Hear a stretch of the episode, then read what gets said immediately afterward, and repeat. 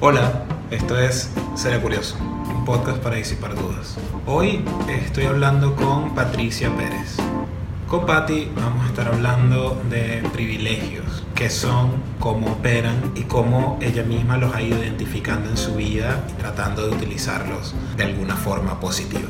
Esta es una entrevista un poco golpeada por aspectos técnicos, no pude lograr grabar decentemente el video, así que solo tendremos audio. Y en algún punto el internet interrumpió la conversación, pero Patricia tuvo incluso habilidad para incluir esa pequeña interrupción como un ejemplo de lo que estaba explicando acerca de los privilegios y cómo funcionan para aventajar a unos y oprimir a otros.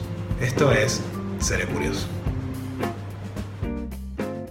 Arranca esta edición de Seré Curioso y hoy estoy con Patricia Pérez Muscus, que no es ella, sino decimos los dos apellidos. Eh, Pati, gracias por venir, gracias por estar aquí. Em, no, gracias a ti por la invitación. Aquí curiosa de qué se viene el día de hoy.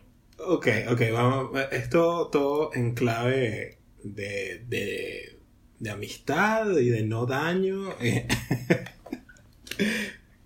eh, Pati, mis, eh, yo estoy aplicando con mis invitados en este, en este honorable podcast em, que ellos se presenten a sí mismos y así eh, practicamos la autoconstrucción del, del yo.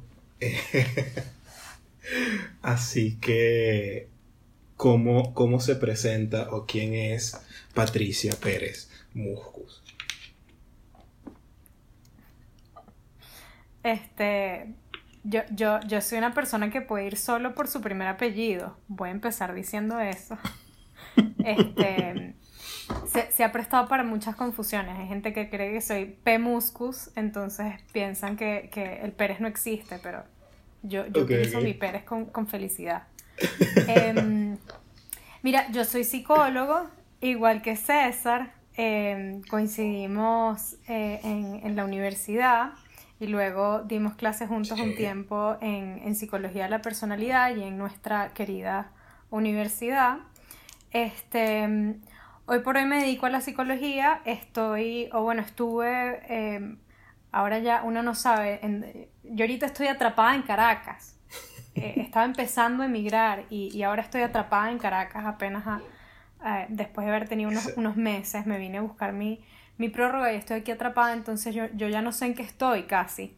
Pero, este, bueno, me, me medio dedico a la clínica y, y hago como unas cosas por aquí y por allá. Este, eh, y bueno, sí, mi ejercicio en la clínica también ha, ha, sido mucho con, con, familias, con niños. Y, y bueno, hice un posgrado en clínica comunitario y, y el ejercicio con, con, los niños es en un centro, bueno, por mucho tiempo en Inbedín, que, que trabaja como con comunidades vulnerables y, y supongo que es parte de, de, la experiencia que traigo y que me hace pensarme estos temas de los que me invitaron a, a conversar hoy. Ok, ok. Em, a ver, Pati, yo eh, eh, una vez estaba, estaba hablando con, con, mi gran amigo Lisandro Samuel y estábamos hablando sobre temas de eh, racismo, racialidad, todo este cuento y yo mm, en esa, esa vez tuve la osadía de describirte como, como una de las personas más blancas que yo conozco. Em, posiblemente una de, de, las amigas más ¿Lo vas a volver a repetir? Eh, sí, lo voy, a, lo, voy a volver a decir un par de veces más porque viene, viene el cuento hoy. Eh, porque además, a ver, no, no, eso, eso no es solo o, ingenuo, sino que además tú, eh, no sé por cuánto tiempo, eso lo vamos a hablar, te has sentado a revisar un poco eso. O sea, ¿qué implica eso eh, para ti en el entorno donde estás? Eh, como, y, qué, qué, ventajas ofrece para ti ese, ese tema de, de, de tu color de piel eh, frente a otros. de hecho, hace, hace poco creo que hiciste como una especie de taller sobre privilegio y tal, y ahí, ahí fue que, que pude ver con más claridad qué estabas pensando y qué estabas haciendo. Así que yo dije, bueno, ¿quién mejor que Patty para que hablemos de temas de privilegios y que, y que me cuente qué ha leído y qué ha vivido? Porque también me, interesa, me interesan las dos, las los dos aspectos de, esta cosa. Em, no, sé, no sé si empezamos como e, e, este tema ucavista nuestro de la estructura y eso, no sé si quieres que empecemos como medio definiendo de qué estamos hablando cuando hablamos de privilegio, eh, como para establecer una base teórica. Ok, ok. Bueno, eh, para los que nos escuchan, ¿no? El privilegio em, es, una, una, suerte de beneficio, ¿no? Como una, un beneficio, una bondad, un, una cosa positiva, acceso, poder, eh, al que una persona tiene, tiene en su vida y puede gozar y no es exactamente fruto de lo que se ha ganado, no es exactamente fruto de su mérito, sino que, bueno, vino como, estaba como allí, es como heredado o, es como asumido, ¿no? Eh, ahorita tú me estás preguntando por el color de piel, entonces el color de piel es una de las cosas que hace que la gente asuma una serie de cosas de nosotros, ¿no? Entonces no es algo que heredamos estrictamente, este, como uno puede heredar una casa y heredar una casa es, ciertamente un privilegio, este, uno hereda el color de piel, pero, pero en la cultura se, se hereda como esta, estas ideas o este imaginario y la gente asume un montón de cosas que pueden ser a favor, o pueden, pueden funcionar a favor o en contra de, de una persona. Em, entonces, eso es más o menos el privilegio. Hay, hay, quienes dicen o lo teorizan como un bagaje invisible, ¿no? Que es como, son unos beneficios que tú tienes, pero que no sabes que tienes. Es, es como, eh, está, está naturalizado. Igual que la opresión también puede estar, que es la otra cara como de la moneda del privilegio, la opresión también puede estar naturalizada, ¿no? Tú crees que, que el mundo es así y ya, y, y, eso es lo que tú conoces. No sé si, si esta definición funciona. Sí, sí, no, perfecto, perfecto, porque así ya tenemos como la línea base de dónde va. Eh, y, hay un punto ahí que, que, me llama la atención de lo que dices, y es que, el privilegio opera, eh, me imagino que en la mayoría de los casos, sin que, digamos, el beneficiario lo sepa. Eh, o sea, no, no es como que lo buscas, sino que está ahí y, y te va... Mm, y, te, va, te, va, generando algunos beneficios o, algunas eh, plusvalías, supongo. Pero, y creo que ese, por eso es tan difícil a veces que la gente lo vea con claridad o, entienda que tiene algún privilegio, ¿no? Porque no, no, no, lo estás viendo, o sea, porque está operando a, tu favor, pero no de una manera alevosa, ¿no? Como, como visible. Sí, sí, o, o también cuando el, privilegio, que quizás es como, hay, unos detractores del privilegio que dicen como, bueno, pero, pero no es lo mismo que, que la individualidad, o sea, como todos somos diferentes, y si todos somos diferentes, eh, bueno, pues ya, o sea, el mundo funciona distinto para la gente y punto, ¿no? Pero no realmente, hay, hay unos grupos que salen y, y, allí está la lógica, la lógica del privilegio es que tú, tú individualmente, en tu individualidad, posees una característica que te hace pertenecer a un grupo que va a ser sistemáticamente beneficiado frente a otro grupo. Este, entonces, ¿qué pasa? ¿O por qué termina siendo como un poquito invisible? Bueno, porque usualmente eh, estos privilegios operan en grupos, tú perteneces a, ese grupo y tú y los que te rodean reciben ese beneficio y no te das cuenta porque quizá no tienes tan cerca al grupo eh, que, que, no lo tiene. Entonces, tú creces en una familia eh, que tiene un color de piel particular o, una o practica una religión particular y te vas a asociar con esa gente. Y ese, ese va a ser quizá como el, el, mundo que tú conoces como tú lo conoces. Eh, pero hay, hay, hay, otra gente que está teniendo acceso a otras cosas, hay otra gente que, que, bueno, que tiene otros beneficios que quizá tú no conoces, que la vida de ellos es más fácil que la tuya y quizás si uno no pone esas dos cosas como, como en contraposición, em, no, no resulta evidente. O cuando se pone en, contraposición se la adjudicamos a, algo más. No pensamos que es porque pertenecen a ese otro grupo. Ok, ok. Eh, hay dos puntos que mencionaste que también me parecen claves de entender lo del privilegio, que mm, pasa que también creo que la gente que no se da cuenta de, que está en una posición privilegiada con respecto a otros, es porque no tienen o, tienen muy poco contacto con ese otro grupo frente al cual tienen una ventaja.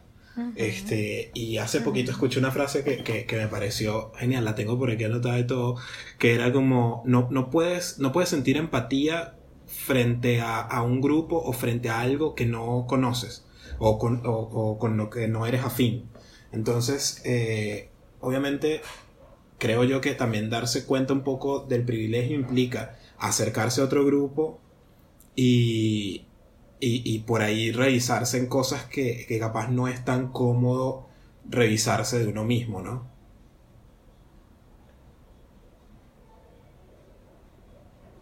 O sea, como, como que por ahí empieza, empiezas a, a, ver cosas o, pensar en, en, en, elementos de lo que ha venido haciendo tu vida que, que creías que era por tu mérito o por algo que habías hecho y resulta que, que empiezas a decir, bueno, pero será porque yo estaba en otra posición o, o, algo, ¿no? Que me imagino que eso es lo que lo hace un poquito difícil también de que la gente lo, lo, lo analice o, o, lo tome como algo que existe realmente. Sí, sí. Eh, eh, bueno, yo creo que, que, eso, que por un lado es un, es un concepto que está como muy cuestionado eh, yo creo que es más fácil verlo cuando uno ve como los grandes números que, que, cuando uno ve, porque además es hasta personalmente amenazante. Claro. Pensarse en cualquier, yo creo que pensarse como privilegiado o pensarse como oprimido, eh, aquí, aquí va como también la parte más de Patricia psicólogo, pero en, en, las dos posturas queda como muy atacada nuestra propio, nuestro propio autoconcepto, porque es mucho más fácil creerse que las cosas que yo tengo es porque me las merezco y porque yo las he alcanzado y porque yo soy una persona buena y porque yo he luchado por las cosas que yo tengo o porque yo soy una buena deportista o porque yo soy inteligente o porque yo soy buena y la gente buena se merece cosas buenas. Eh, a pensar, bueno, no, no es porque soy buena, es porque soy blanca o es porque soy de tal nacionalidad o es porque pertenezco a, una mayoría en términos culturales o religiosos o es porque este porque soy bonita o porque soy sí. Y por el otro lado em, pensarse como oprimido tampoco es fácil no o sea como como ser como la, la víctima de un relato cultural este, ser, eh, pertenecer como al grupo que, que, es visto con desprecio, que va a ser excluido, este, pertenecer a una historia de opresión, eso tampoco es fácil. Eh, entonces ataca como mucho nuestro propio autoconcepto y en cualquiera de las dos posturas queremos pensar, yo puedo hacer lo que, yo me puedo convertir en quien yo quiera.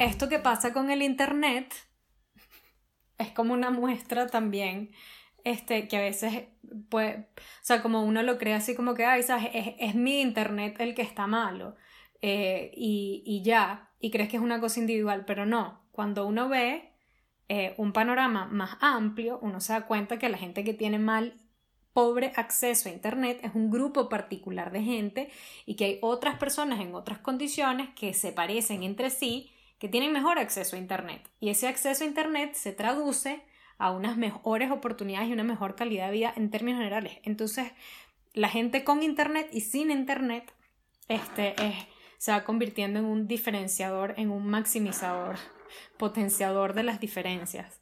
Yo lo digo aquí un poquito como en chiste, pero en verdad, bueno, lo estamos viendo ahorita con, los chamos en la educación en línea. Es como, bueno, sistemáticamente, ahorita en plena pandemia mundial, los niños que tienen acceso a Internet les va a ir mucho mejor y van a poder acceder a, la educación y los niños que están en, situaciones donde no hay acceso a Internet se están quedando sin uno de los derechos más importantes que es el derecho a la educación.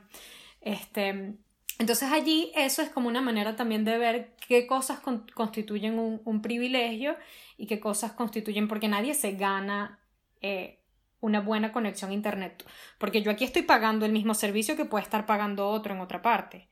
Este, entonces no, no, es, no es una cuestión de si me lo gano o no, es que yo estoy en una condición eh, muy pobre eh, en términos de acceso que hacen, bueno, generan como unos problemas particulares para mí frente a otros grupos. Yo igual no, no soy ninguna oprimida frente a otros que de verdad, de verdad no tienen acceso a Internet. Pero bueno. Claro, claro, claro. Para jugar con la idea. Ah, sí, pero también hay un continuo de, de privilegio y de, y, de opresión o de desventaja. Eh, como que siempre, siempre hay alguien que está un poquito mejor que tú y siempre hay alguien que está un poquito menos mejor que tú. Este, como que siempre tienes como esos dos puntos de referencia. Em, pero sabes que hay, hay, otro elemento que me parece clave de, para entender el privilegio, que también es clave para entender, por otra parte, el racismo, que es el carácter em, estructural y sistemático que tiene. O sea, esto, esto no es como algo propio de una interacción con otra persona que te va a afectar en ese momento, sino que eh, estamos hablando como de todo un sistema social, político, económico, que está como armado para, para ir perpetuando esa el beneficiar a uno y, y, quitarle ventajas a otro, ¿no? Eh, sí, sí, sí, sí. Y quizá para los que nos están escuchando, yo no sé si yo, yo eventualmente me di cuenta que nosotros como psicólogos terminamos como incorporando, naturalizando mucho estos conceptos de lo que es sistemático y estructural, pero que quizá no son unos términos tan familiares para otros. Este, esto tiene que ver con que es, eh, o sea, es una característica o una dimensión de tu vida que va a afectar o que va a traer múltiples consecuencias. Entonces no es... Y, y hay, hay con esta crítica que les decía antes de, del que decían, bueno, pero el privilegio es individualidad, ¿no? O sea, si yo voy sumando mis características ad infinitum, eh, siempre voy a encontrar unas buenas y unas malas. Y este, bueno, cuando uno ah, piensa como del privilegio desde, la, desde las ciencias sociales, hay una, una de las cosas que dicen, bueno, hay que tener este, cuidado con lo que llaman como la, la carrera a la complejidad, que es como ir sumando dimensiones, porque está este concepto de la interseccionalidad, que es decir, bueno, eh, lo, que, lo que estamos diciendo, bueno, hay unos que van a estar peor porque yo soy negro, pero soy hombre. Entonces eso como que me rescata, porque peor si fuese negro, pero si fuese mujer. Pero imagínate si además soy una mujer ciega, de baja capacidad intelectual, muy, muy pobre, este... Sí, o sea, como le podemos ir sumando eh, características que, que van aumentando la dimensión de complejidad en el caso. Pero a lo que va como está este concepto que tiene que ver con la carrera a la complejidad, es que si yo sigo como metiéndole cosas eh, o dimensiones para, para observar, eventualmente se van a convertir como en cosas más triviales. Porque yo pudiera decir, bueno, los, la gente que tiene acné es sistemáticamente, es, es, más oprimida y tiene una menor calidad de vida que la gente que, que no tiene acné, porque la gente que no tiene acné no se tiene que comprar este productos, entonces gasta menos plata y la gente no asume cosas negativas de ellos como que son, sea, eso es falta de higiene y no se cuidan bien y además entonces tengo menos éxito sexual buscando pareja porque a la gente le parece eso que es feo y desagradable. Entonces, la gente con acné y sin acné pudiera decir, bueno, sí, nosotros también. Pero este, quizá allí es en donde entra como la importancia de estos conceptos de la de lo estructural y de lo sistemático que puede ser la opresión para unos grupos frente a otros, que es lo que va dándole como validez o importancia a unas causas frente a otras. Es decir, más importante el racismo que el acné como una dimensión de opresión. ¿Me explico? Sí, sí.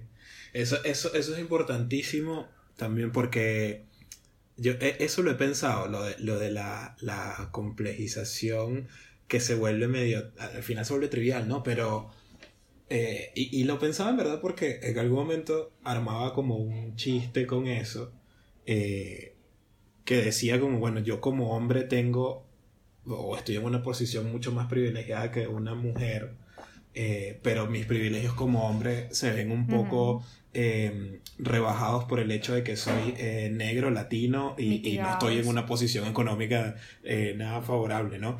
Este, asumo que eso existe, pero lo que tú dices, hay que tener como la suficiente cuidado de de, entender hasta dónde puedes complejizar el tema del privilegio hasta, y a dónde ya no es, o sea, ya no estamos hablando de algo que, representa un beneficio o una desventaja a estos niveles más estructurales o, sistemáticos, qué sé yo.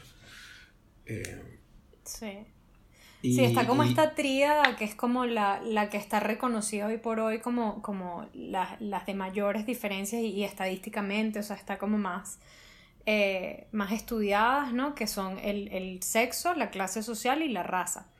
Este, son como las tres las tres grandes dimensiones cuando, cuando vamos a ver esto, pero hay un montón de otras que también son, son, son luchas que tienen sentido, o sea, no, no, forman parte de esta tríada, pero por ejemplo el tema de la, de la discapacidad, o sea, los cuerpos más, los cuerpos más capacitados frente a, las discapacidades motoras o las discapacidades sensoriales, allí hay unos problemas que son importantes también. Este, nosotros que estamos en psicología, me parece súper importante la, la, opresión que genera la salud mental, como como una vez que tienes un diagnóstico en salud mental, eso genera una serie de problemas importantes para, las personas y terminan siendo excluidos, vulnerados, mucho más que la gente que tiene, que tiene un buen desempeño eh, o intelectual y, ah, bienestar en su día a día.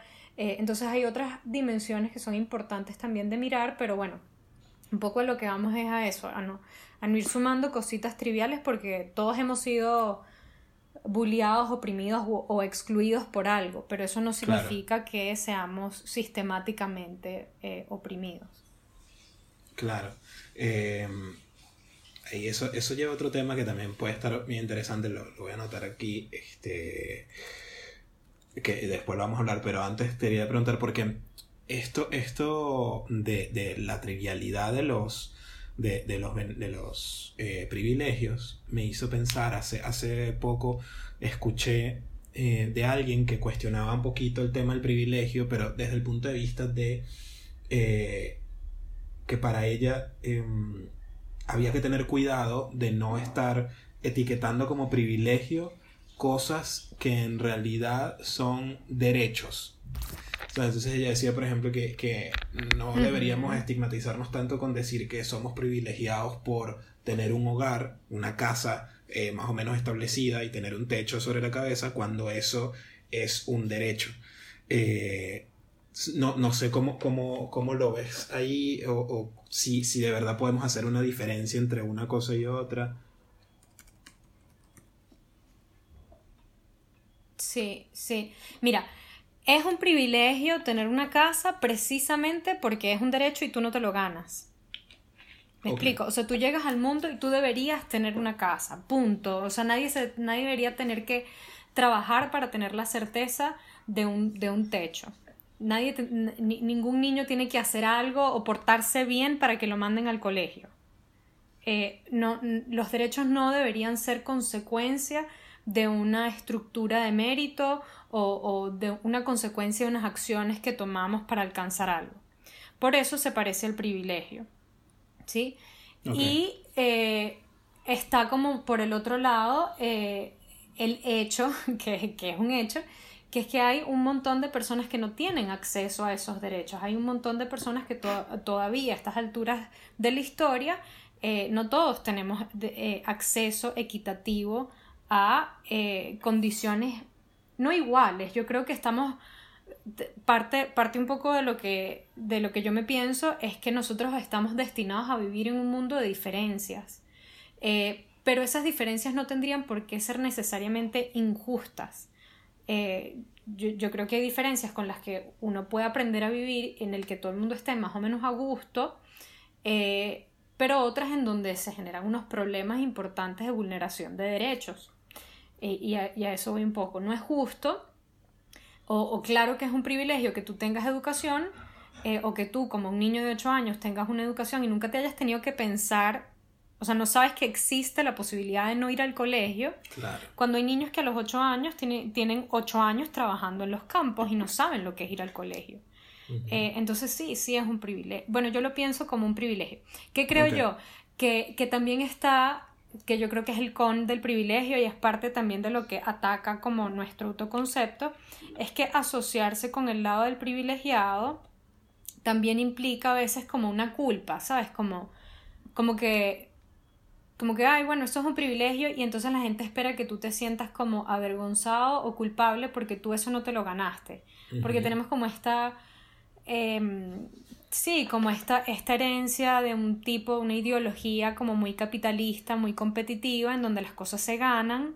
Eh, y, es importante que las cosas se ganen, ¿sabes? Como la lucha por la superación, es como la historia que toda, la historia del de la gran héroe y, eh, y, las cosas que se Exacto, entonces, y, y la gente que, que, recibe cosas, esos son los necios, esos son los débiles.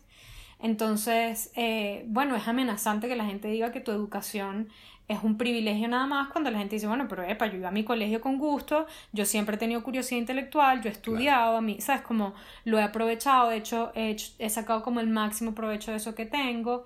Eh, entonces puede ser como cuando tenemos esta mirada como tan negativa de lo que es el privilegio, como que, ay, eso te lo dieron y ya.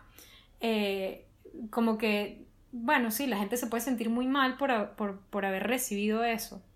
Y yo creo que tampoco es la idea ni es la, la mejor manera para llevar la conversación. No, claro. Eh, lo que pasa es que eso, eh, eh, muchas veces es, amenazante, y lo que hablábamos un poquito hace, hace un rato también, como cuestionarte cosas que, que, tú consideras además que ganaste o que obtuviste porque, porque lo trabajaste o porque, bueno, porque lo merecías.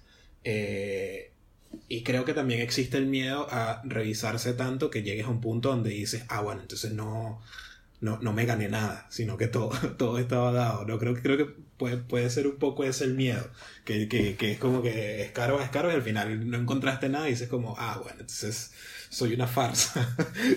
a, veces, me parece que eso puede ser como... Por, eh, también mucha gente se muestra muy a la defensiva cuando, cuando le señalas que algo es un privilegio. También porque hay gente que lo hace con muy mala intención, y eso, eso me parece que también hay que, hay que decirlo. Hay gente que, que, me parece que lo señala como eh, buscando que el otro se sienta culpable. Que medio que es que no, sé si culpable, porque no tienes la culpa tampoco, porque eso el, sistema o, el entorno te lo dio. Eh, Mira, mi, mi, experiencia, mi experiencia como privilegiada, que, que he recibido como mucho ese, ese, o sea, yo me doy cuenta que la gente mira eso en mí, así como tú me miras como muy blanquita, este... Y, y, cuando yo llegué a la católica, la gente me miraba mucho como la cifrinita. La gente, la gente asume, es como una manera de, de despreciar un poco tu capacidad.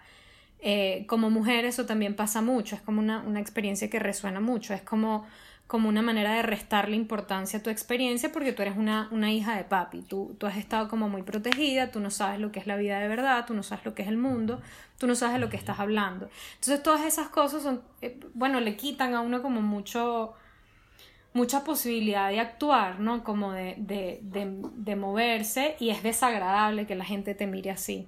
Claro. No tan desagradable como que la gente asume que eres un malandro o que te puedan linchar en la calle por equivocación, por supuesto que no, pero, pero no es agradable que te digan privilegiada y, y, y, que la gente asuma como un montón de cosas con eso. No, obvio, porque es, es una forma de discriminación. Y, a veces hay quienes lo usan como una herramienta de discriminación. Y ahí voy con, este tema que, te quería también comentar. Eh, hace, hace, que hace poco, em, obviamente estuvo muy en boga toda la discusión sobre eh, racismo, privilegio, a raíz de, la muerte de George, de George Floyd, de, de Breonna Taylor, eh, como que, que reavivó a, a, nivel masivo esta, esta conversación. Y se dieron unos, unos, unas interacciones tan interesantes como lamentables en Twitter, porque Twitter tiene eso, tiene, encuentras cosas muy interesantes y encuentras cosas muy lamentables. Cuando no, en Twitter. y, y, había gente que su respuesta ante, ante la, el señalamiento de que en sitios como Venezuela, donde hay un mestizaje súper alto, donde se reciben muchos inmigrantes, bla, bla, bla, hay racismo y existen prácticas racistas, había respuestas como, bueno, pero es que también hay racismo invertido, ¿no? Eh, porque yo como persona blanca también se metían conmigo en el colegio y mi novia porque era blanca la fastidiaban en, la universidad y mi novio porque era blanco también se metían con él en, el, equipo de béisbol. Eh, y es un concepto muy particular, ese de, racismo invertido. Yo, yo creo que ya tengo como mi postura bien establecida con respecto a él, pero me gustaría escucharte, eh, cómo, o sea, cómo lo ves, qué, has escuchado sobre eso y cómo, cómo, lo armas tú, y así después te digo qué, me parece a mí. Mira, si, supieras que es una de las cosas que aprendí también durante, durante esta, esta gran conversación, una de las cosas positivas que me, que me trajo este, las redes sociales en esos días de activismo eh, global a favor de la, de la raza. Eh, yo, yo no lo sabía, pero em, aparentemente hay como un, término técnico para diferenciar, o sea, efectivamente el racismo invertido, hay, hay, como una gente que dice, no, no existe el racismo invertido, existe el prejuicio. Ok. Este, que me pareció interesante porque decía, el racismo solo puede ir en una dirección porque es, una dinámica en donde está claramente establecido que hay una raza que prevalece sobre la otra. Y eso se sostiene en, dimensiones que son, como hemos dicho, sistemáticas, es decir, que afectan más de un área en la vida, estructurales en el sentido de que están eh, cimentadas en, la, en las instituciones, en la historia, en la tradición, en la cultura, este, que van en, una dirección que es muy clara, en donde están por decir como el ejemplo que, es como más evidente y del que hemos hablado más, como los blancos y luego los negros, ¿no? Pero también pudiéramos decir los blancos y, los indígenas, ¿no? O los, ¿sí? Entonces, este, aparentemente, ¿no? Eh, el racismo eh, tiene nada más una dirección. Y cuando hablamos como del, del, del movimiento inverso, ellos dicen, eh, esta gente dice, no, eso es solo prejuicio, no es racismo. ¿Por qué? Porque si yo soy un negro y, y asumo unas cosas del blanco o me burlo del blanco o lo que sea, yo no cuento con tu aparataje estructural e institucional y sistemático para hacerte el mismo daño que tú me has hecho a mí. Que me pareció súper interesante y súper sensato, porque decía, tiene todo el sentido, porque es que, o sea, está, tienes un grupo que, que, que os, le has quitado, lo lo has sí, lo has investido de un montón de cosas negativas y lo has desvestido de, de, un montón de cosas positivas y luego si ese, si ese negro te dice a ti en la calle algún comentario, este, tú dices, ah, bueno, pero es que ese negro es racista, pero ese negro racista igual en esa interacción lleva más chance de que lo agarren preso este, o que tenga unas consecuencias mucho más negativas que tú como blanco. Eh, entonces, eso fue una de las cosas que aprendí y me pareció, me pareció muy útil saberlo. Claro. Ver de una manera como... Es que, es que yo, yo, creo que, no, no, sé si es por, por, por, el por nuestro entorno, o sea, por, por, por venezolanos, que para nosotros es muy natural, o para mí era muy normal pensar en que sí, hay racismo invertido y yo soy racista con los blancos. Eh, o sea, así de natural me, me, salía a mí porque era como que el entorno me había enseñado que eso, eso se podía y que lo ejercía todo el tiempo. Pero luego también entré en estas discusiones de ya va, pero el racismo es un tema estructural también. Eh, y sí, uno, uno puede discriminar al otro por ser blanco en ciertos entornos, pero, eh, a ver, todo acto de racismo como que incluye discriminación, pero no toda discriminación es racismo por esto, porque el racismo como que termina siendo más grande. Eh, y, tal cual lo que tú, lo que tú decías, eh, por ahí al, chamo que, le decían pan de leche o, Gasparín en el colegio, luego sale de ahí y no tiene ningún impedimento estructural para, alcanzar sus metas y seguir su vida tranquilo. En cambio, eh, a mí que en el colegio por ahí... Y, parece una cosa tan inofensiva, ¿no? Como, claro. O sea, ve y que no sabes bailar salsa. Y dije que, mira, o sea, X, pues... Eso no va a ser un mayor impedimento en la vida. puedo, llegar muy lejos sin saber bailar salsa, no tengo ningún tipo de problema para eso. Sí. Eh, eh, a, diferencia de, eh, y ahora recuerdo lo que decía este tipo David Foster Wallace del blanco, del inglés blanco estándar, que, que es como que tú tienes que hablar eh, para, para, para, lograr ciertas cosas tienes que hablar el inglés blanco estándar pero a ningún blanco estadounidense le exigen que hable slang de, de, ningún gueto, más bien no debería, pues. Eh, como, ¿sabes?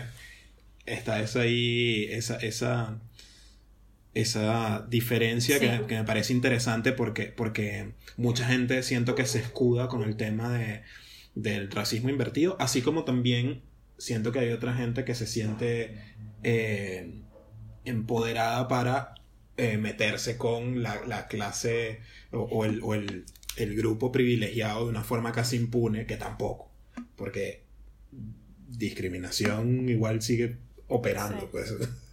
no, no, no, siento que no debería haber impunidad, pero, pero bueno, eso está, está cool verlo y entender que es una cosa y que es lo otro. Eh, Sí, yo, igual creo que es algo que vale la pena como... Ay, perdón. Dime, dime, dime. Yo sé que no te había escuchado. Iba a decir que...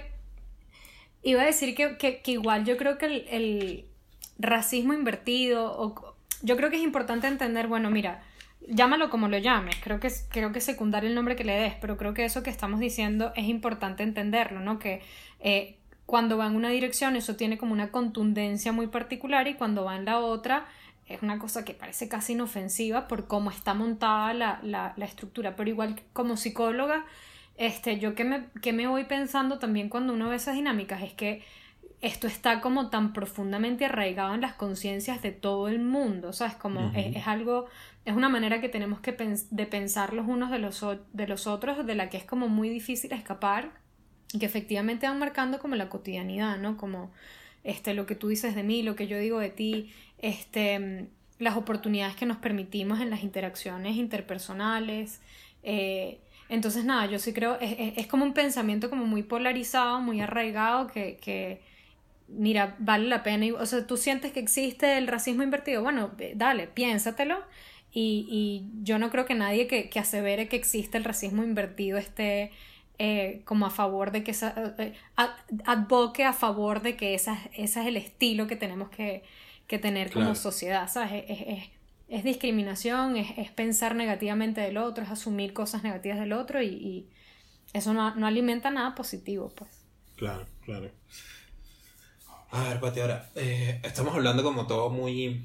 Eh, no, no, no, tanto teórico, porque le hemos, metido, le hemos metido algunas cosas también más traídas a tierra, pero estamos hablando como bien eh, en general, muy macro pero también me interesa saber en tu caso como eh, en qué momento empezaste a pensar que estabas en alguna posición de privilegio y que valía la pena eh, echarle ojo a eso y, pensártelo y, ver cómo, cómo elaborarlo. Mira, César, yo creo que... Mm, no sé, o sea, no sé, la verdad, o sea, me lo preguntas y, siento que no sé en qué momento me lo empecé a pensar. Em, creo que es una cosa que se pareció mucho como a mi, a mi encuentro con el feminismo, ¿no? Que, em, yo siento que fue un encuentro como tardío, yo me tardé como mucho tiempo en, en, decir como que, ah, como que sí, soy feminista. Este, que además era como muy raro, era como una cosa no querer como identificarme con la, con la etiqueta de feminismo, pero es así como que toda la vida lo he sido, sabes, como toda la vida lo he sido, este, sabes, como tengo heroínas, mi, libro favorito de niña era un, era un libro que se llamaba Heroínas, sabes, este, y me sabía como, como las historias y tal, y, y este, crecí en una casa de cuatro niñas, eh, un colegio de puras mujeres y además a todas como que eh, súper competitivas, nos enseñaron como a pensar en, en, en, grande, en las cosas que, que, eso tiene que ver con privilegio de clase, que nos dicen así como que tú, tú puedes estudiar lo que tú quieras y tú tienes los contactos, tú, tú vas a tener trabajo y este, como una cosa que, que, que, nos da como mucho poder y, y eh, yo creo que eso estaba como allí. Eh, pero nada, como que me tardé mucho en, creo que lo que quiero decir es que creo que de alguna manera venía como algo gestándose, pero no fue sino hasta mucho tiempo después que dije, coño, esto tiene sentido con cómo yo, yo he crecido y con, con las cosas que yo pienso y, y, que empecé como más activamente o conscientemente a meterme a estudiar el tema del privilegio, ¿no? Okay. Em, ¿qué, qué, qué pasó como en, mi vida? Bueno, yo vengo de una, de una familia mm, muy católica, este, y mi colegio católico y tal, y el tema del privilegio siempre estuvo como allí, nosotros nos íbamos de misiones, hacíamos esta, esta cosa como de las misiones católicas y esto, esto era todos los fines, todos los fines, todas las Semanas Santas, nos íbamos la Semana Santa completa a, meternos como en unas comunidades este, muy marginadas, muy pobres, eh, em, y eh, pues estaba esta cosa de exponerse a, a, bueno, a, la diferencia. Y yo creo que eso quizás es como una de las cosas que, de los recuerdos tempranos que yo tengo de, de, de ser como muy consciente. No todo el mundo tiene las cosas que yo tengo, no todo el mundo tiene la oportunidad de tener las cosas que yo tengo. Y bueno, ahorita que lo, que lo voy pensando, recuerdo como un, encuentro como muy particular también con, unos, hermanos pemones que, que estábamos en Camarata, que, eso es al sur de la Ullantepuy, un, un caserío al sur de la Ullantepuy, y, y estaba, estaba conversando con estos hermanos pemones que habían tenido la oportunidad de conocer Caracas, ¿no? Y a mí me parecía que era así como que, o sea, tiene que haber sido la mejor experiencia de tu vida conocer Caracas, ¿verdad? Y mm, me, me encuentro con que ellos dicen, no, o sea, nosotros fuimos para allá y nos queríamos regresar y, y, yo así como que, pero no te, o sea, como que no te quieres regresar a Caracas, no entiendo, pero es Caracas. Este, y ellos así como que, no, no, estamos muy felices aquí, nos gusta estar aquí. Y nada, y me fueron como contando de su experiencia en Caracas y me di cuenta, recuerdo como mucho como ese momento de entender como es que su Caracas no fue igual a mi Caracas y su Caracas nunca va a ser igual a mi Caracas. Este, Entonces, no sé, creo que es algo que, que como que estaba, estaba allí o, fue como ocurriendo en mi experiencia y eh, bueno, yo a Peggy McIntosh, que es como una de las, de las teóricas como, o, de las personas que escribe sobre el privilegio en los 80, no la encontré sino hasta, que, hasta, hasta el posgrado, que en una clase con, con nuestro profe Manuel, este, que, que bueno, es, es, una, es un texto de, de ella en donde eh, va listando como el privilegio en su vida. Pero, pero sí, y, nada, yo creo que allí también uno va haciendo como el trabajo de la propia identidad. Este, he podido estar como en varios momentos como, como fuera de mi casa, con, con grupos de, de, gente diferente y cuando uno está con grupos de gente diferente uno también se va preguntando, ¿no? Como cómo te ven los demás, qué, qué, asumen de ti. Em, y, y, además siempre me he encontrado como con la sorpresa, así como cuando César me dice blanquita, y eso a mí como que me sorprende, así como que, como que blanquita. Este, entonces, eso, eso, eso también está allí. ¿Cómo, cómo que blanquito si yo bailo salsa? Como, no, no, eso no es así. ¿Qué, ¿Cómo es eso? La gente, mira, tú, ahorita que empezamos con el tema de mi apellido, la gente, por ejemplo, con mi apellido todo el mundo asume y, y la gente me ve y me dice así como que no, pero ¿y dónde es tu familia? Mi familia, o sea, mi familia es de aquí. No, pero, o sea, tú tienes un pasaporte, pero ¿de dónde? Claro. Mijo, que no tengo de ningún lado, que yo soy criollita, criollita y ya. No, pero ¿y, pero ¿y tu apellido de dónde viene? Bueno, no sé, supuestamente de Holanda, pero, o sea, nosotros pasamos generaciones y generaciones en Curazao por un lado y en Martinica por el otro. O sea, Caribe puro, pero la gente tú crees que asume que yo soy Caribe. Claro, no. No, es lo que menos. No, no, no. Increíble. Pero sabes que eso también me parece interesante, César. ahorita te voy, a, te voy, a, devolver a ti una pregunta, ¿no? Porque, este, sabes, está como toda esta cosa de la identidad, es así como que, bueno, lo que eres, pero yo también me voy pensando, es como la, la opresión no funciona por lo que tú eres, funciona a través de las cosas que la, la gente asume de ti y la gente, las cosas que la gente ve en ti. Sí. Porque, porque tú puedes salir a la calle y decir como que no, bueno, yo soy negra porque tu mamá es negra y porque tu papá es negro, pero, si tú te ves así, la gente no va a asumir que tú eres negra y tú no vas a, no vas a ser recipiente de esa, de esa opresión, porque la gente no va a asumirlo. Entonces no es como que la gente decida lo que vas, no sé cómo lo ves tú. Sí, sí, es... Em, eh, eh, es, eh, es, complicado, en especial cuando, cuando sabes que los prejuicios de la otra persona, las preconcepciones y luego cuando lo actúan, no tiene, no tiene mucho que ver contigo o, con, o, tiene que ver con algo que para ti no es nada raro ni nada del otro mundo. yo hace, hace poco hablaba en, en, en un podcast con con una chica llamada Gisette, que tiene un podcast que se llama Negra como yo, que es un podcast sobre, sobre negritud y tal. ella me hacía una pregunta muy interesante, que, que, me, hizo, me hizo pensarlo bastante. Y me dijo, ¿cuándo te diste cuenta que eras negro? Y es como, coño, sí, porque me di cuenta que, eran, que, que ser negro era algo cuando tuve contacto con otra gente. Que, que como que me lo, me lo pusieron enfrente. Y como, ah, tú eres diferente porque eres negro. Y ahí fue cuando, ah, mierda, esto, esto implica cosas. Después, bueno, en mi familia me, me, iban diciendo, eh, o sea, iban como de forma muy sutil, pero haciéndome ver que afuera había un mundo que me iba a poner eh, eh, ideas, que iba a vaciar ideas en mí por, por cómo me veía. Pero también, ahorita que tú decías lo de, lo de lo que te tomó identificarte como, como feminista o algo y que era algo natural, a mí también me ha tomado mucho tiempo eh, asumir que yo puedo tener como un, rol activo en temas de eh, activismo em, negro o activismo afro o lo que sea. Eh, porque es como medio huyendo de esa... Nada, pero yo, no, sufro de ese, de ese tipo de, de discriminación, así que no, no, no va conmigo. O ya yo, ya yo pasé esa etapa, ¿sabes? Como, no, no, ya va. Este, igual, piénsatelo, piénsatelo un poquito en tu historia de vida y te vas a dar cuenta que sí hace falta que te metas ahí y que, y que, y que hagas algo. Eh, pero, pero sí, mucho tiene que ver con, con, con, con la socialización, más de lo que uno siente como individuo, 100%, sí. Eh, Sí, sí, sí, sí. Bueno, ahorita que dices eso, como yo, yo, por ejemplo, con, el tema del feminismo, yo igual siento que puedo hablar como desde, o sea, como mujer, siento que igual ocupo como un lugar de privilegio como mujer. Este, como no he estado aún en mi vida, todavía como tiempo de, de, padecer de muchas de las, de las, de los, de las grandes tragedias que padecen las mujeres, pero eh, hasta ahora he estado como muy protegida, ¿no?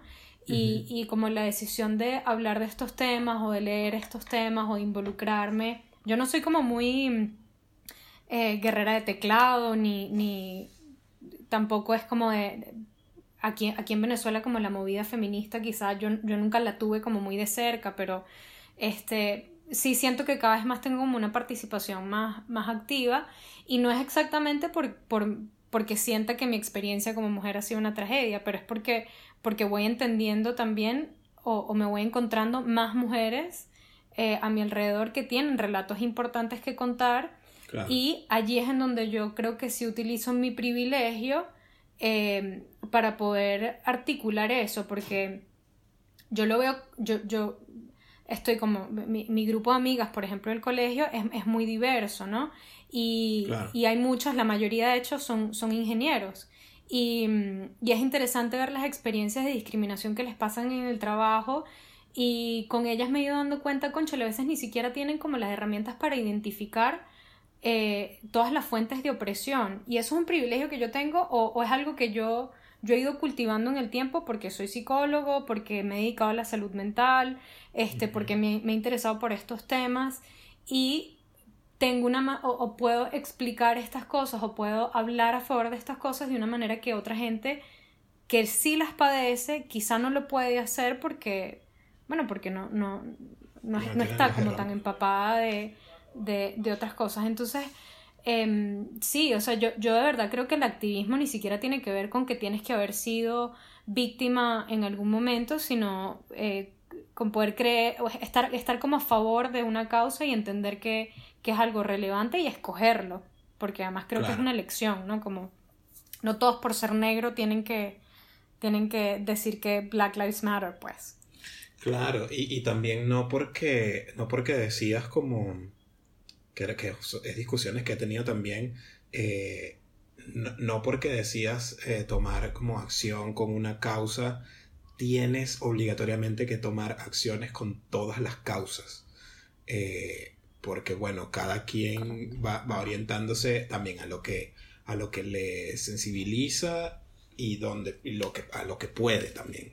Eh, pero... Sí, sí. No, y, y, el rol del activista también es, es, Los activistas se exponen también en gran medida. O sea, tiene, allí hay una carga de energía importante. O sea, yo, yo eh, por ejemplo, lo, pienso, por ejemplo, con, con, la causa homosexual, ¿no? O sea, hay tanta gente que le ha costado tanto eh, siquiera como venir, entrar como, eh, estar en un lugar de paz y de tranquilidad con su propia orientación sexual.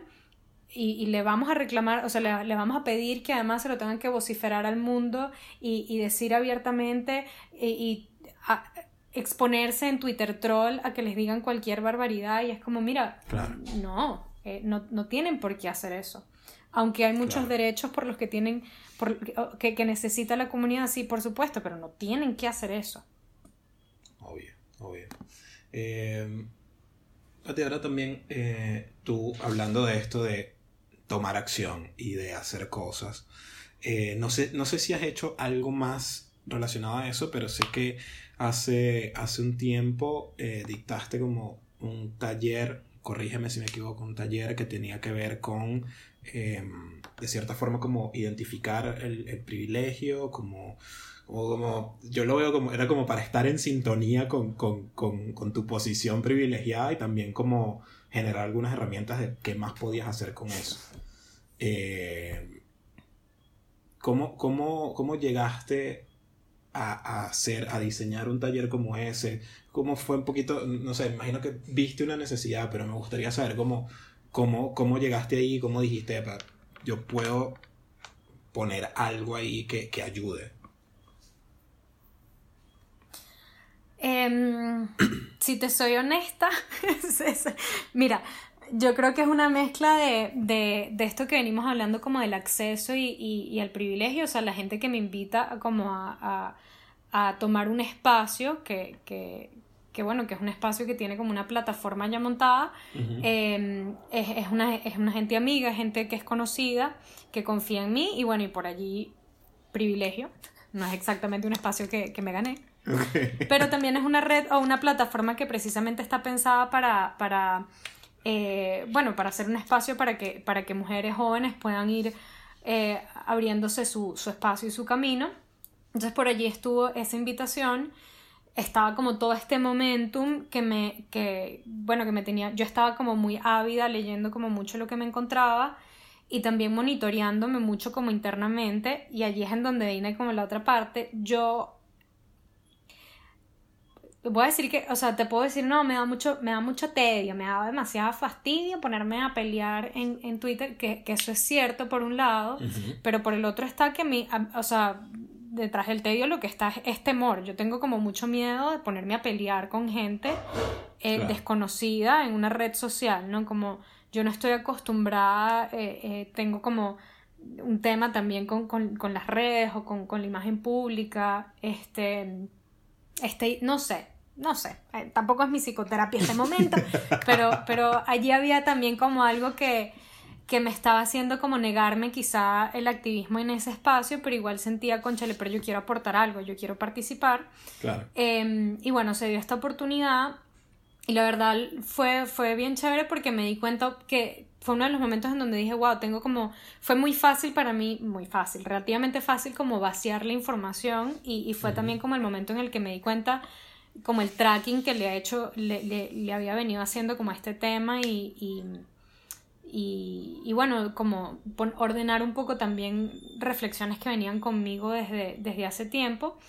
Finalmente también lo que me hace como, como, como escribirlo es que bueno, para, yo me nosotros como venezolanos fue como muy raro, ¿no? Porque que, que, además yo creo que nos pasa mucho esto, pero es como que, mira, esto pasó en otro país y tú estás posteando Black Lives Matter, pero igual tú agarras y dices que en Venezuela no hay racismo. Eh, entonces era como este dilema de insider outsider de, o sea, yo pertenezco a este grupo y pertenezco a esta causa social o no, y si pertenezco a esta, o sea, cómo me posiciono yo frente a esto, fue como una cosa que me estuve pensando mucho y de allí, de allí salió finalmente como la propuesta de esto es lo que yo quiero poner en, bueno, en, el internet en, este momento. Esto es lo que le quiero entregar a los dioses de la interwebs. Sí.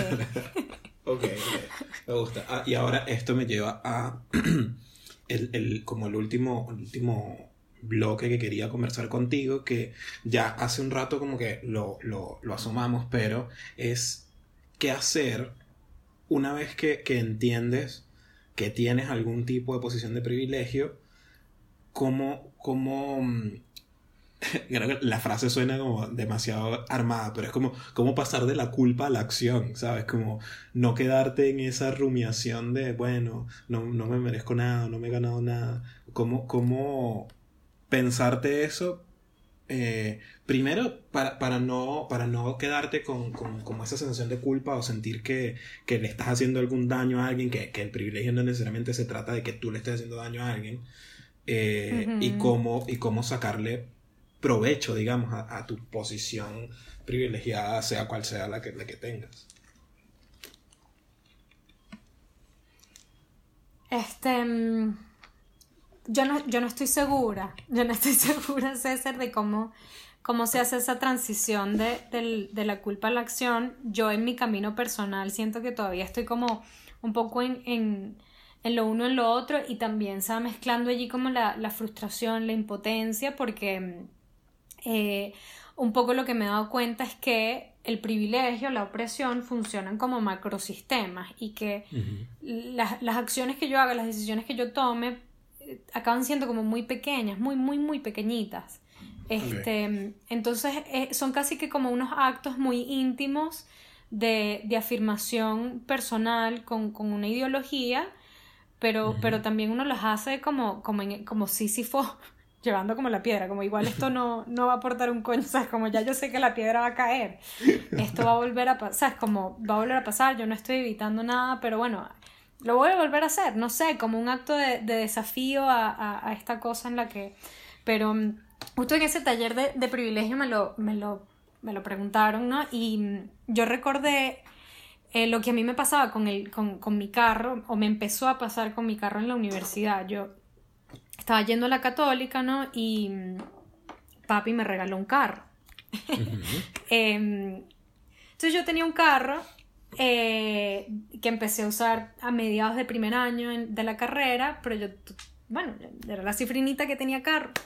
Em, y al principio para mí era así como que, bueno, esta gente prejuiciosa, pero segundo o tercer año yo me empiezo a dar cuenta que el carro es una mega ventaja, o sea, yo podía, yo podía llegar muy tempranito a la universidad, dormir en mi carro, tener mis cosas guardadas allí, este, yo, yo iba, yo iba, mi, carro era mi casa, o sea, tenía de todo allí, este, no tenía que pasar tantas horas, llegaba mucho menos agotada a, a, las clases, no me robaban tanto como a mis compañeros que tenían que utilizar el metro, este, y aunque yo vivía como muy lejos de la católica, eh, bueno, el carro me daba como una independencia una libertad que no, que no le daba a otros compañeros. Cuando yo me doy cuenta de eso, ¿no? Eh, yo me empiezo a sentir muy mal. Me empiezo a sentir muy mal, me empiezo a sentir muy culpable. en un momento me empecé a plantear. Y claro, y esto todo coincide, yo me empiezo a dar cuenta de eso porque, porque la vida en el, del transporte público se empezó a complicar cada vez más. O sea, uno llegaba a clases y tú escuchabas los cuentos horribles de la gente en el metro y, y cosas horrorosas por las que nadie tiene que tener que pasar. Este, pero yo estudiaba con esa gente y esa gente salía peor que yo. Y yo sabía, yo me empecé a dar cuenta, esta gente sale peor que yo porque, porque, porque yo tengo unos beneficios que ellos no tienen. Y punto. Em, y me empecé a sentir muy culpable. Eventualmente, entonces desde mi culpa, empecé yo a entonces me paraban el pie de cola todas las veces. Le daba la cola a todo el mundo. Todo ¿Qué necesitan? Vamos a buscar las ratas para el laboratorio de la central. Dale, yo me encargo de buscar las ratas en el laboratorio. Yo voy, o sea, tú te me dices que la pega en la mañanita tempranito, que si en la unidad, dale, yo voy con el centro de estudiantes para la pega. O sea, lo que usted quiera, el carro a la orden siempre. Okay. Luego, eventualmente me di cuenta que yo con el carro no estaba cambiando ningún sistema de nada, porque es que yo les daba la cola un día. Y ya y a la gente en el pie cola yo no me la volví a encontrar más nunca. Era un día que yo le daba la cola. Yo no, estaba, no le estaba cambiando la vida a nadie. Entonces yo decía, ¿y para qué coño entonces les doy la cola? ¿Para qué? O sea, ¿qué hago ahora con mi carro? Bueno, dejo de usar el carro y utilizo el metro para ser más igual a todos los demás. Y yo decía, no, no, es que tampoco. No tiene, no tiene sentido, o sea, como esto no, tampoco le trae ningún, no, no suma nada. Este, Entonces nada, yo creo que fue como una de las primeras experiencias en donde realmente me estaba pensando qué rayos hago yo con mi culpa, con mi privilegio y con este sistema.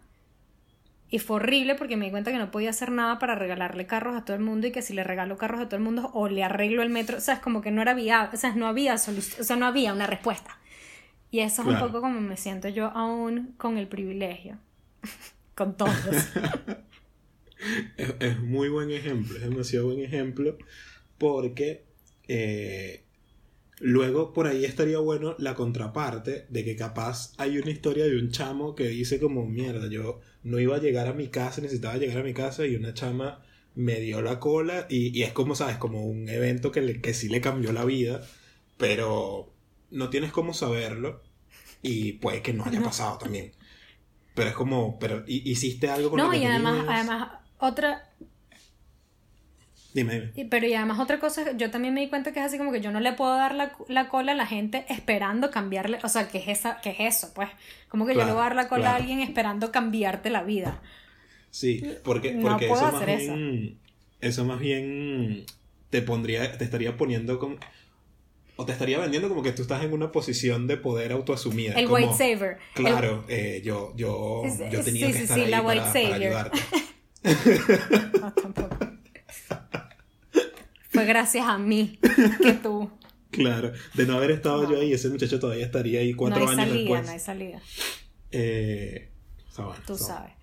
Oye, Pati, este, esto, esto es básicamente lo que quería hablar contigo el día de hoy y ha sido todo un éxito. Este, así que, que ya, ya vamos a ir cerrando. Yo yo lo que hago para terminar estas conversaciones, como ya te había adelantado, es hacer una especie de dinámica o juego un poco tirando, no sé si al absurdo, pero sí a, a jugar con estos temas que estamos hablando. Y en este caso el privilegio, eh, voy a decir que se me ocurrió, para no decir la verdad, que es que se le ocurrió a Mayra, eh, jugar a, eh, a, que, a que inventemos o que pensemos eh, como ejemplos, los ejemplos más absurdos que se nos puedan ocurrir de privilegio, de cualquier, de cualquier forma.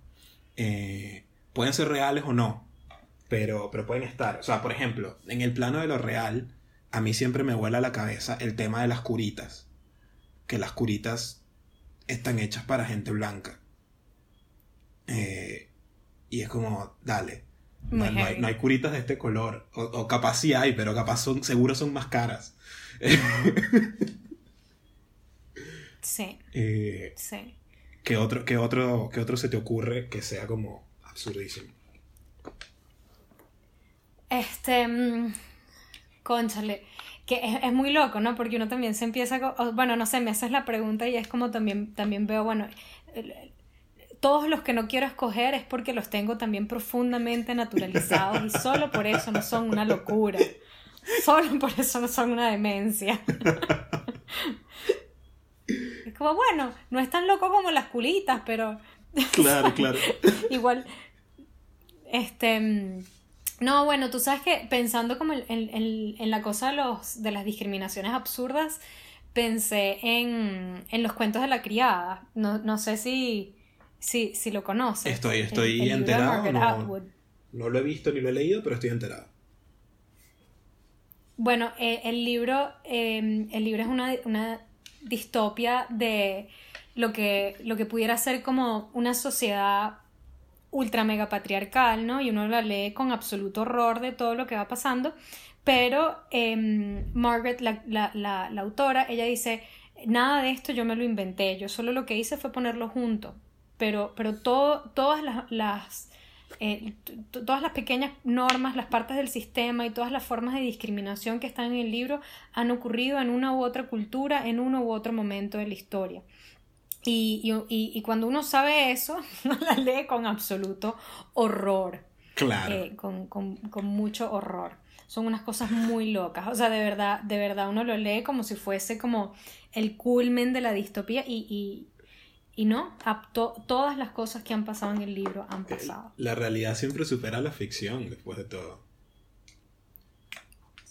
Sí, No, no, no igual que, con la serie, me imagino, no lo sé, pero, pero la serie está bastante, al menos la primera temporada, bastante casada con, el libro. Ok. esos son como algunos absurdos que se me ocurren, pero no te voy a hacer spoiler. También si vieron, si vieron Cuando eh, los veas dirás. Si vieron Handmaid's Tale, saben que primero que todo eso es real y segundo que son privilegios que son muy, muy, muy absurdos. Eh, pero está bien, me gusta, me gusta. Desde, eh, el macho. bueno, para ti. este, bueno, a mí, a mí una, una de las cosas que me pareció un poco bueno, iba a decir otra. ¿Puedo decir otra? Dime, dime, dime. Sí, sí, puedes decirla, totalmente. Este, mm, mira, una, una, mm, otra de las que me parece como muy loca es el tema de la, de la ropa, de las cosas que, que algunos tienen permiso de usar y otros que, y otros no. Este, o, o como hay como alguna ropa que, que implica culpa para, para ciertos eventos. Eh, es de las cosas que me parecen más, más descabelladas.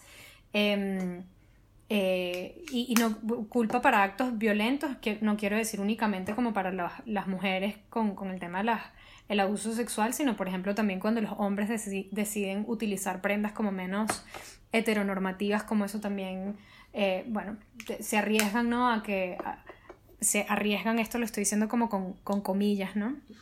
A que los, los linchen en la calle porque, porque asumen como un montón de cosas de ellos, ¿no? Entonces la ropa también es una de las formas de discriminación que me parece más, más Sí, en la ropa. Y, de hecho, hace poco leía sobre una tendencia. ¿Qué importa a la gente lo que yo me pongo?